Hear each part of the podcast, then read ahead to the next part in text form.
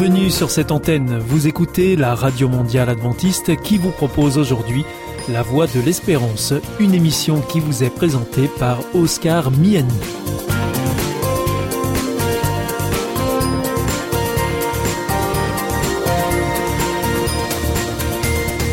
C'est avec grand plaisir que je vous retrouve sur notre antenne.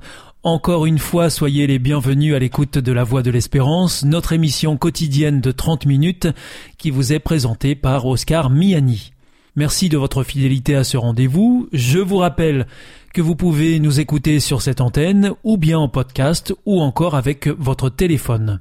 Aujourd'hui au programme Parole solidaire, un moment d'information humanitaire avec ADRA, l'agence de développement et de secours adventiste, et pour conclure cette émission, vous retrouverez un moment de témoignage avec C'est vous l'histoire.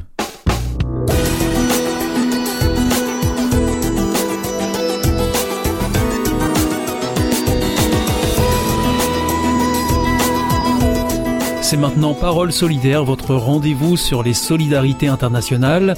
Aujourd'hui, je reçois André Isidio de Mello, directeur d'ADRA France. Bonjour. Bonjour. Merci de nous rejoindre à ce micro. Vous allez nous parler eh bien, euh, du conflit armé qui a démarré au Soudan depuis déjà quelques semaines. Vous pourrez euh, nous rappeler euh, dans quel contexte ce conflit a démarré pour qu'on comprenne mieux les besoins humanitaires qui se font maintenant sentir dans le pays Voilà, les conflits armés a commencé le 15 avril 2023 et oppose l'armée et un groupe des paramilitaires qui s'appelle les forces des soutiens rapides. Donc c'est ça, c'est un groupe qui a été créé en 2013 pour répondre à des, situations spécifiques et qui finalement aujourd'hui euh, s'oppose à l'armée. Donc euh, les deux généraux euh, avaient pris les pouvoirs du pays en 2021 et aujourd'hui sont devenus des rivaux. Et donc là, ils sont, il y a des conflits vraiment très intenses dans les pays. Mais il y a deux zones qui sont plus touchées que les autres en fait. C'est ça, la capitale, Khartoum, mhm, mhm. et la région entière du Darfour.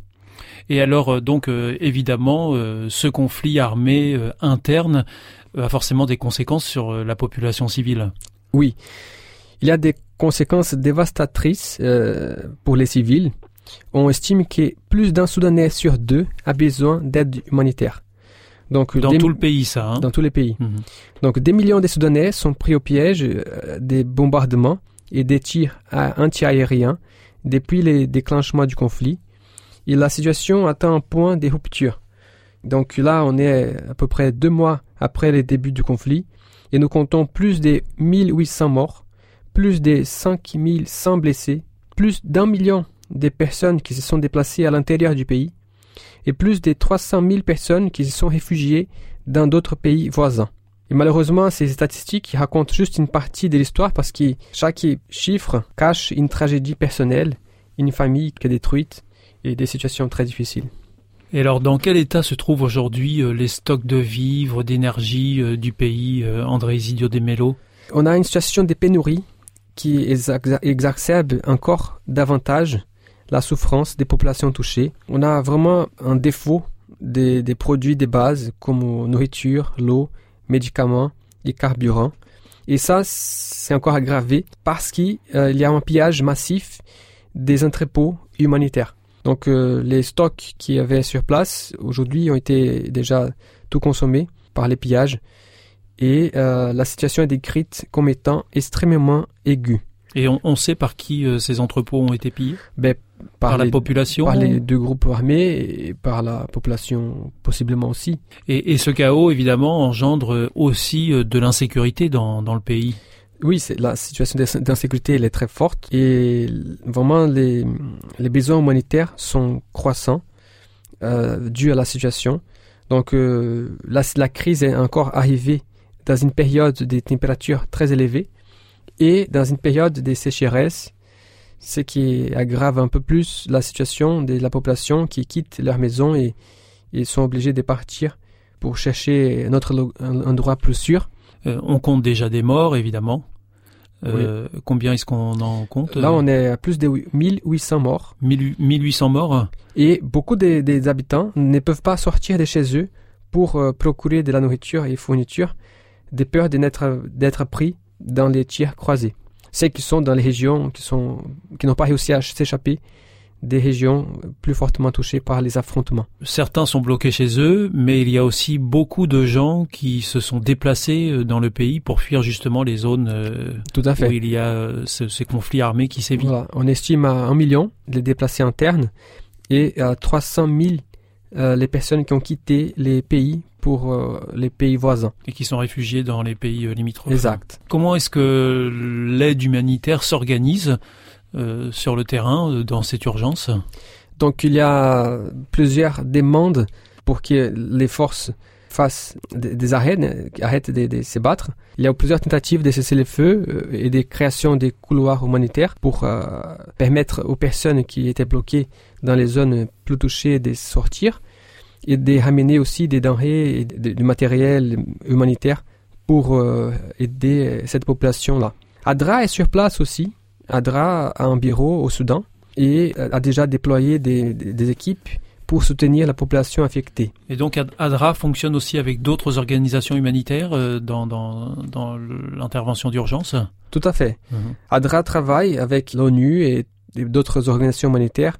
Déjà, ils ont fait une évaluation des besoins et il y a d'autres évaluations qui sont en cours de, de se faire. La première priorité d'ADRA était évidemment de protéger son équipe. Donc malheureusement, au Darfour et à Khartoum, les activités d'ADRA sont toujours suspendues en raison de la- l'insécurité. Donc en fait, il y a des zones où euh, les travailleurs humanitaires, en tout cas ceux d'ADRA, ne se rendent pas euh, pour raison Oui. d'insécurité. Tout à fait. Mhm. Et les populations qui étaient là-bas et les équipes ont, ont quitté. Par contre, nous avons des actions dans les États du Nil blanc et du Nil bleu, là où la situation sécuritaire est calme et les terrains accessibles.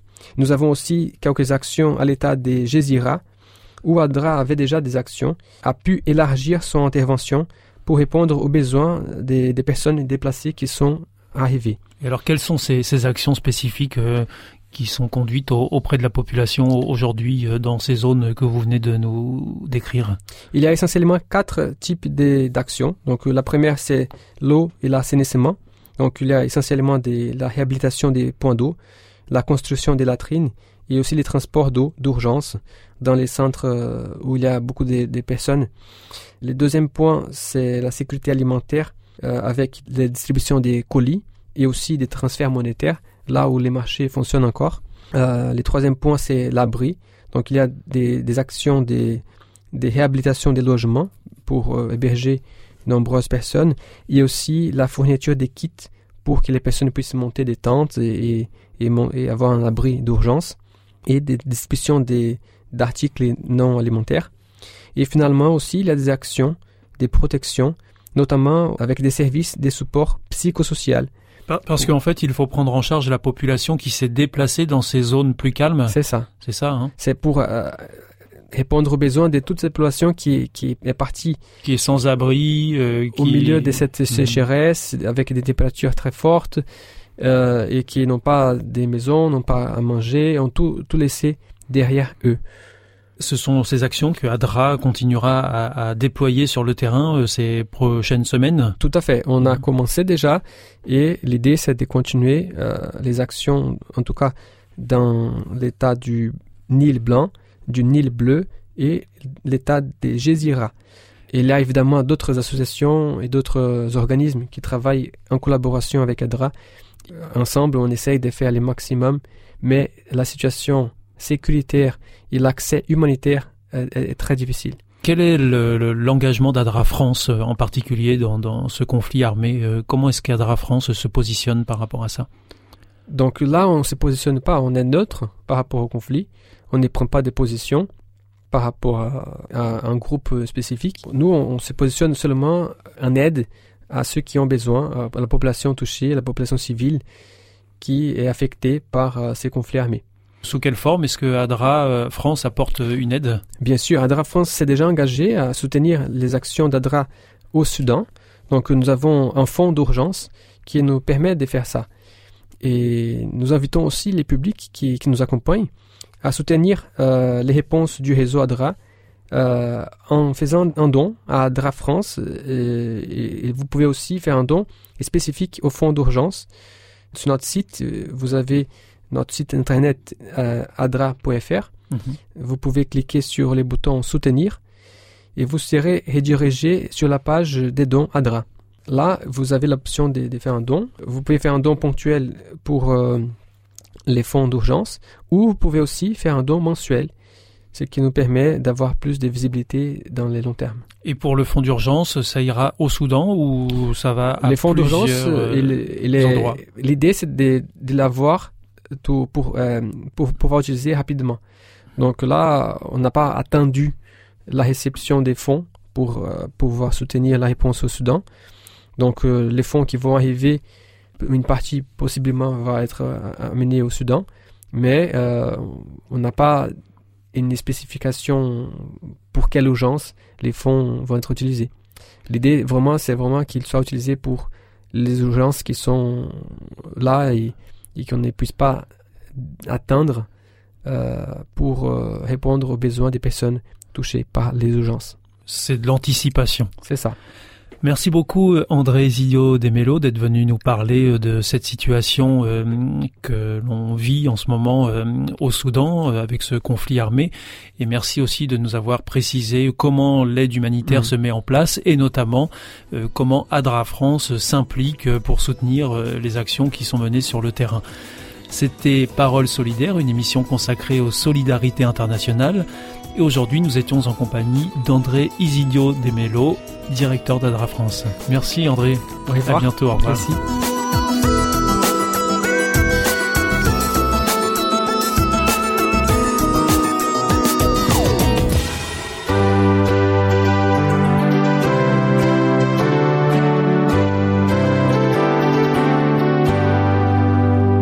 This is Adventist World Radio, the voice of hope. Hier ist Adventist World Radio, die Stimme der Hoffnung. Questa è la radio mondiale avventista. La voce della speranza.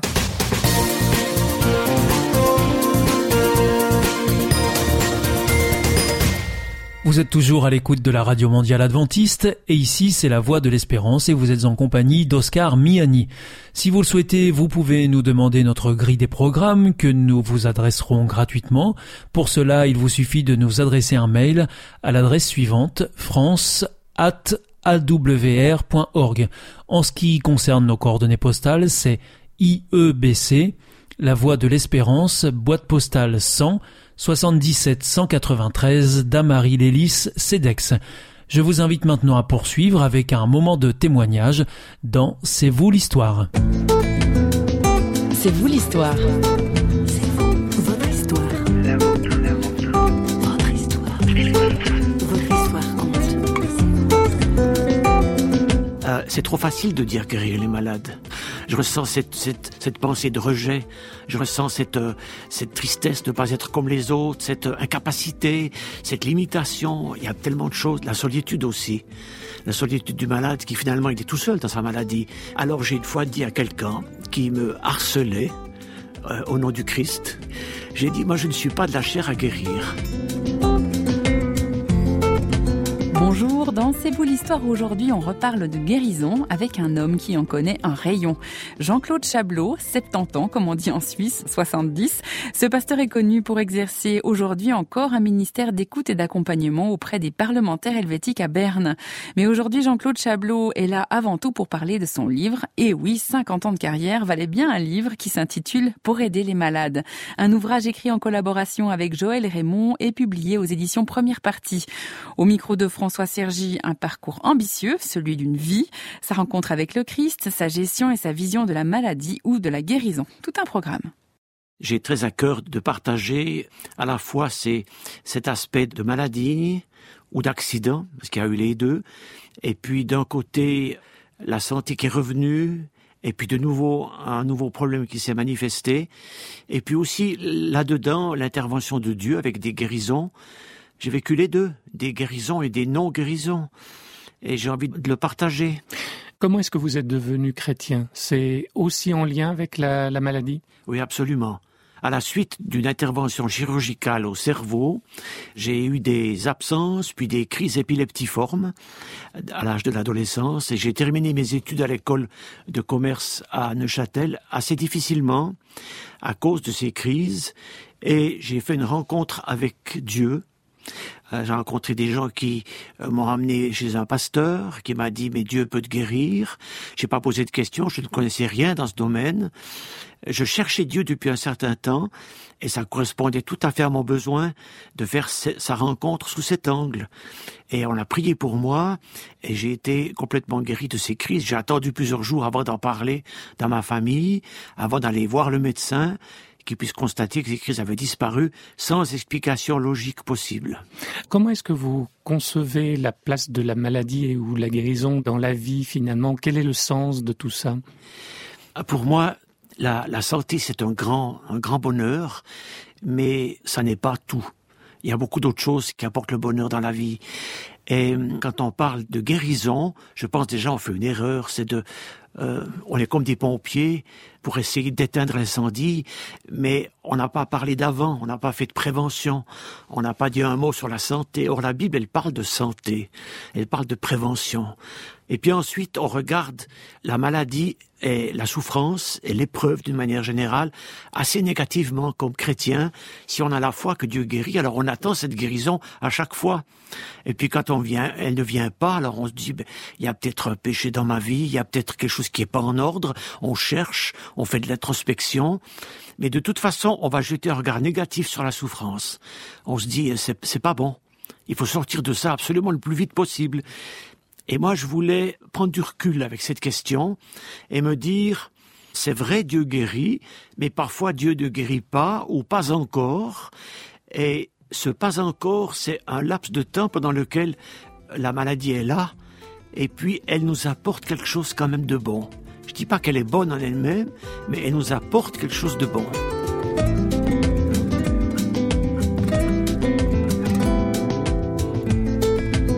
Qu'est-ce que ça apporte justement Ça apporte euh, le fait d'abord de, réaliser que s'il y a maladie, il y a souvent un désordre dans le corps et peut-être dans la vie. Dans son mode de vie Oui, le mode de vie qui serait différent. Vous dites que votre médecin, à un moment donné, hein, vous a dit, euh, je crois que vous aviez un infarctus. Oui, à l'âge de 33 ans, j'ai fait un infarctus. Il m'a dit qu'il fallait changer trois choses. Ce qui est alimentation, ce qui est sommeil, donc repos, et puis ce qui est... Un peu de sport. De sport, mouvement, oui. Et j'ai changé les trois choses. Donc je me dis, cet infarctus, il m'a profité, il m'a apporté quelque chose de bon.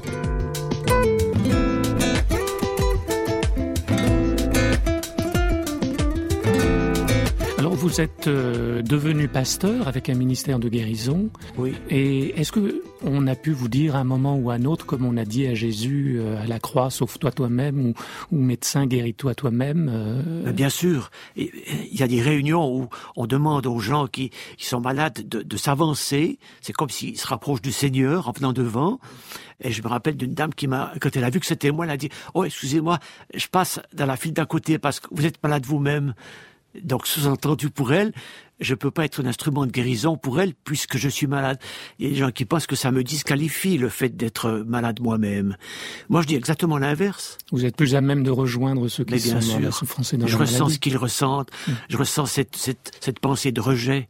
Je ressens cette, euh, cette tristesse de ne pas être comme les autres, cette euh, incapacité, cette limitation. Il y a tellement de choses. La solitude aussi.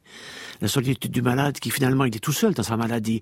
Même s'il a des visites qui viennent euh, entre ces visite, il est seul. Et puis euh, le médecin lui pose des questions. Vous désirez quoi exactement? Euh, Jusqu'où est-ce qu'on va? Euh, Et puis c'est des questions terribles. Il ne sait pas comment répondre. C'est pas facile. Alors il y a une clé de la gestion de la maladie que vous connaissez bien. On le, voit en lisant votre ouvrage. C'est l'humour. Ça c'est un don tout le monde n'a peut-être pas la capacité. Non, tout de... le monde, tout le monde l'a pas. Je crois ouais. que c'est un vrai cadeau. Je pense que je l'ai reçu de mon père. C'est un héritage. Euh, pendant le courant de ma vie jusqu'à présent, euh, l'humour m'a donné de l'espérance et de la force dans les situations les pires que j'ai vécues. C'est quoi l'humour? C'est un décalage, un état d'esprit spécial par rapport à ce qu'on vit. Euh, comme... Je crois en tout premier, c'est être capable de rire de soi et de pas se vexer si les autres rient de nous. De se dire qu'il y a toujours un aspect autre que l'aspect tragique dans les choses de la vie. Merci d'être à l'écoute de C'est vous l'histoire. On continue avec celle de Jean-Claude Chablot, aujourd'hui un homme hors du commun, témoin jusque dans son corps que Dieu guérit encore aujourd'hui ou ne guérit pas parfois. Toujours au micro de François Sergi. Le, le fait de ne pas connaître Dieu, c'est se priver d'une source de santé. Alors les gens sont des malades à différents niveaux. Le Jésus guérit tous les malades, avant ou après la mort. Mais on préférerait avant.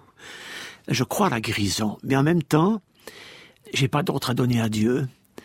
Et puis parfois la guérison ne vient pas comme on attend. Alors moi je dis pas que quelqu'un n'est pas guéri. Je dis il n'est pas encore guéri. Parce que l'espérance de la guérison, ça vous aide à vivre votre état de malade et ça vous aide à être mieux mieux équipé pour se battre contre la, la maladie dont vous souffrez. Donc l'espérance est très importante. Mais en même temps, parfois, il faut, ça tarde, donc il faut attendre. Et dans ce temps où on attend, il faut essayer de, de vivre quelque chose de bien avec l'état de maladie dont on souffre. Ma force s'accomplit dans la faiblesse, c'est ça, c'est la, la parole de l'apôtre Paul. Ah, c'est tout à fait ça. Mmh. C'est tout à fait ça. Je suis très conscient de, ma faibli- de mes faiblesses, euh, physiques surtout, et je, je vis avec. Euh, je suis très engagé, je, travaille à fond, mais je, je aussi mes limites. Et avec l'âge, j'ai dû limiter les réunions en soirée, par exemple. J'en ai encore quelques-unes, mais beaucoup moins qu'avant. Je me suis rendu compte que c'est pas le volume des activités qui compte, c'est le cœur qu'on met dedans, et puis de, de soigner dans ce qu'on vit la relation avec Dieu et la relation avec les gens. C'est comme au palais fédéral, je n'écoute pas leurs discours, qui sont pourtant importants, mais j'ai choisi le contact avec les gens, ce qui est encore plus important. À l'heure où l'on ne jure que par l'épanouissement de soi, Jean-Claude Chablot rappelle que la guérison de nos maladies découle de la résurrection du Christ. Elle ne se réduit pas à une réalisation de soi. Preuve en est, notre invité n'est pas devenu une sorte de Superman. Je continue à vivre d'un côté des maladies et de l'autre côté des guérisons. Je vis les deux.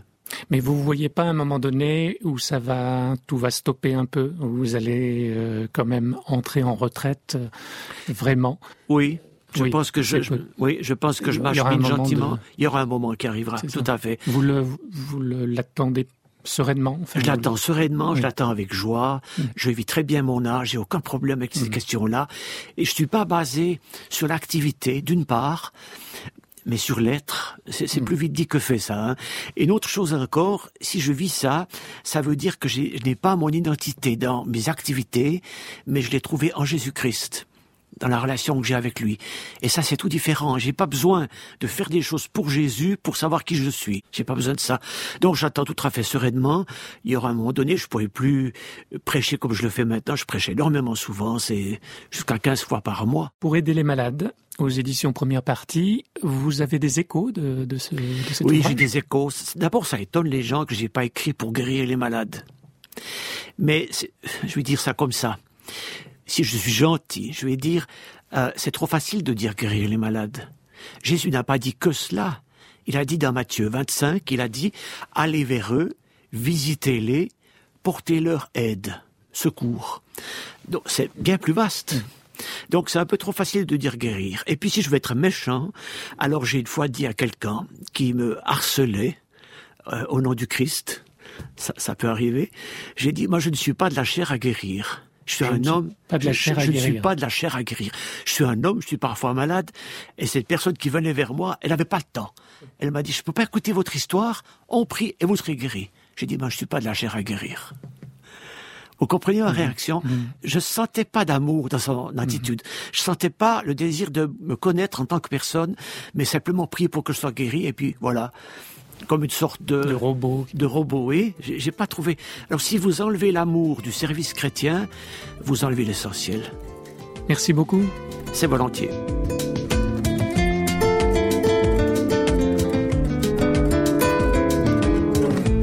Merci à Jean-Claude Chablot d'avoir partagé ce qu'il avait sur le cœur. Et pour aller plus loin, je vous renvoie à son livre Pour aider les malades, paru aux éditions Première Partie et disponible, ma foi, dans toutes les bonnes librairies. C'est vous, l'histoire se termine. Merci de nous avoir été fidèles et à très vite pour une prochaine émission signée Radio Réveil. Allez, à bientôt. Bye bye.